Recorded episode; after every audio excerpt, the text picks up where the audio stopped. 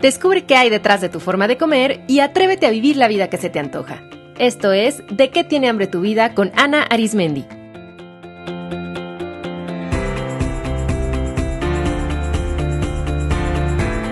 Este es el episodio número 63, Kintsukuroi.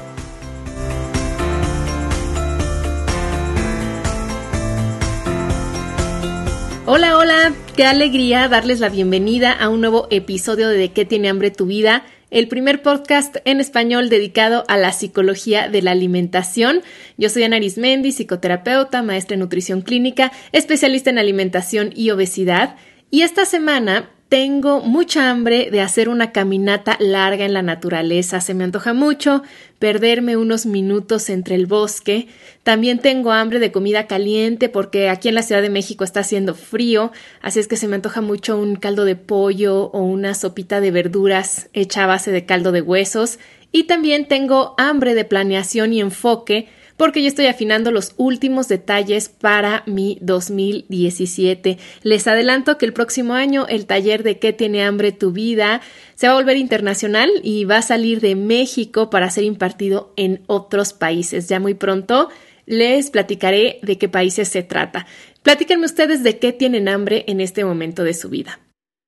Y bueno, antes de comenzar este programa, quiero agradecer de todo corazón a los que se han tomado unos minutos para dejar una valoración y una reseña en iTunes.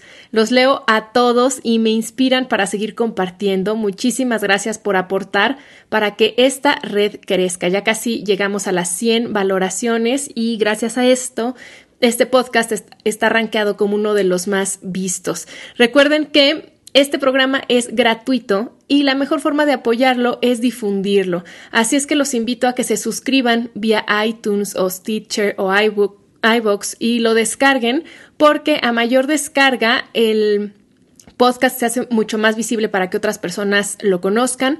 También pueden apoyarlo dejando una reseña y una valoración en iTunes. Si quieren aprender cómo dejar una reseña, entren a de qué tiene hambre tu vida.com diagonal podcast y ahí se los explico. Y bueno, otra forma, por supuesto, increíble de darle seguimiento a lo que escuchan por aquí es inscribiéndose a mi taller teórico vivencial de qué tiene hambre tu vida. Las tres últimas fechas de este año son Mérida, 26 y 27 de noviembre, Cancún, 3 y 4 de diciembre y Ciudad de México, 10 y 11 de diciembre. Aún hay lugares disponibles en las tres sedes. Toda la información está en de qué tiene hambre tu vida.com.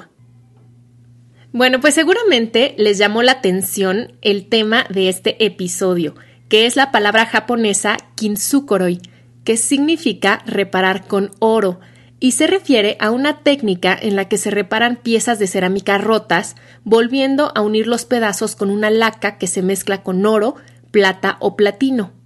Además de que el resultado son en verdad piezas bellísimas, la filosofía detrás de esta técnica es reconocer la historia del objeto, rescatarlo y considerarlo valioso aun cuando se ha quebrado e incorporar de forma visible la forma en la que las piezas se vuelven a unir. De hecho, una vez reparadas, las piezas de cerámica kintsukuroi son consideradas mucho más bellas y valiosas que sus originales.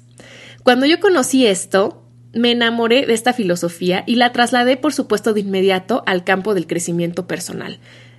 Hay experiencias de la vida que nos van a causar algunas heridas. Por ejemplo, una separación de pareja, un fracaso en los negocios, un abuso sexual, un asalto, en fin, infinidad de vivencias que si no digerimos bien podemos sentir que nos rompen por dentro. En el caso de las relaciones interpersonales, observen cómo de hecho utilizamos el término rompimiento o decimos me rompió el corazón. Esa sensación de estar rotos, de que algo irreparable sucedió, de vivir con una herida abierta que constantemente duele, a veces hace sentir a las personas vulnerables, menos que otras, inseguras, defectuosas, sucias o que ya no sirven.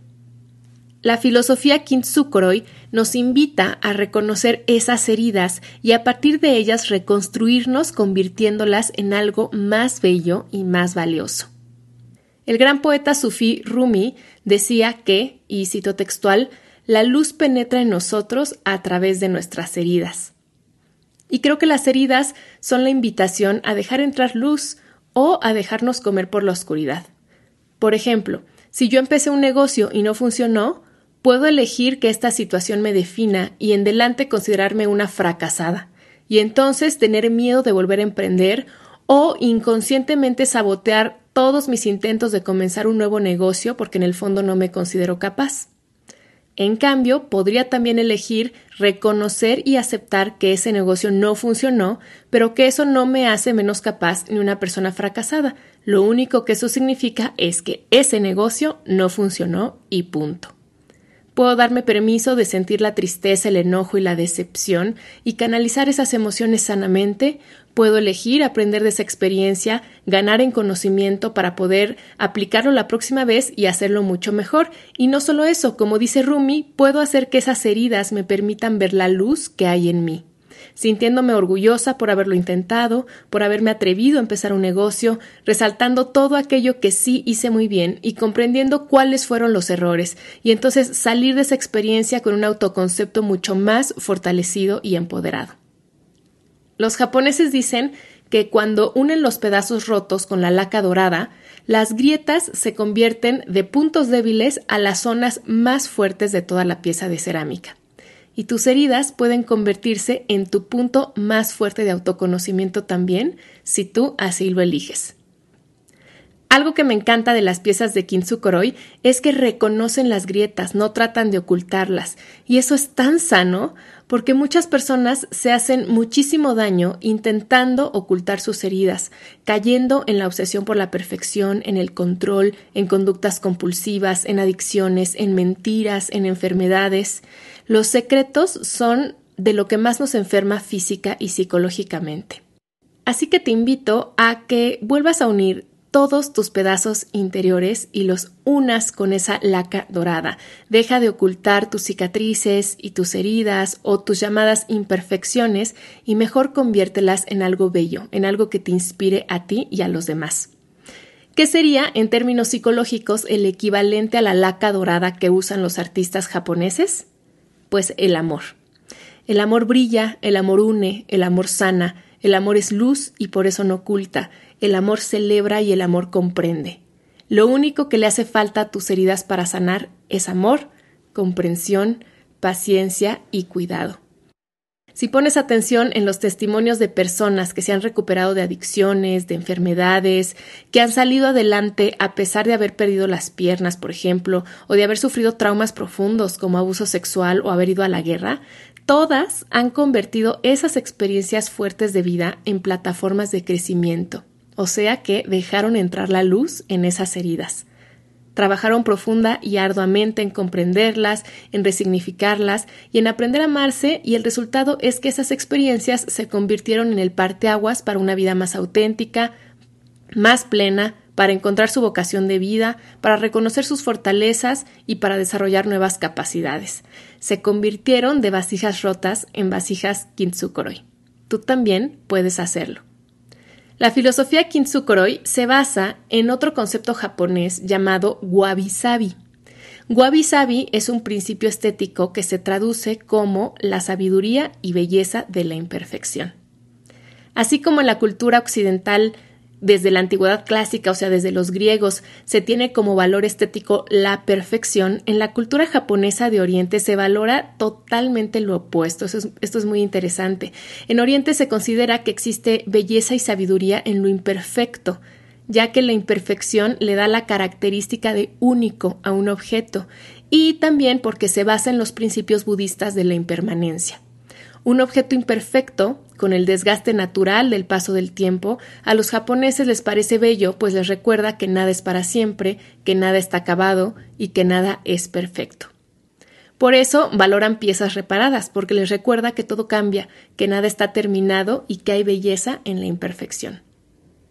Eso mismo podemos aplicarlo a nuestras experiencias de vida. Por más dolorosas o alegres que sean, no son para siempre, y por eso es inútil aferrarnos a ellas. Mejor disfrutémoslas en el momento y dejemos ir las emociones dolorosas.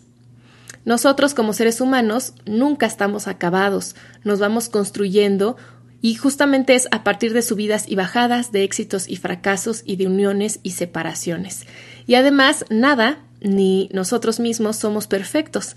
Eso no existe ni es necesario para ser bellos, valiosos y merecedores.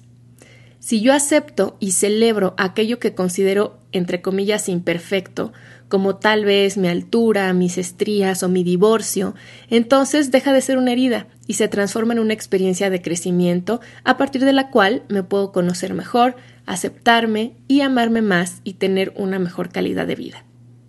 Espero que este episodio los deje pensando y les ofrezca una nueva perspectiva a través de la cual interpretar y trabajar con sus heridas. Decídete a dejar entrar la luz por tus heridas y sanarlas con el oro brillante del amor. Les dejo un abrazo con muchísimo cariño y nos escuchamos en el próximo episodio.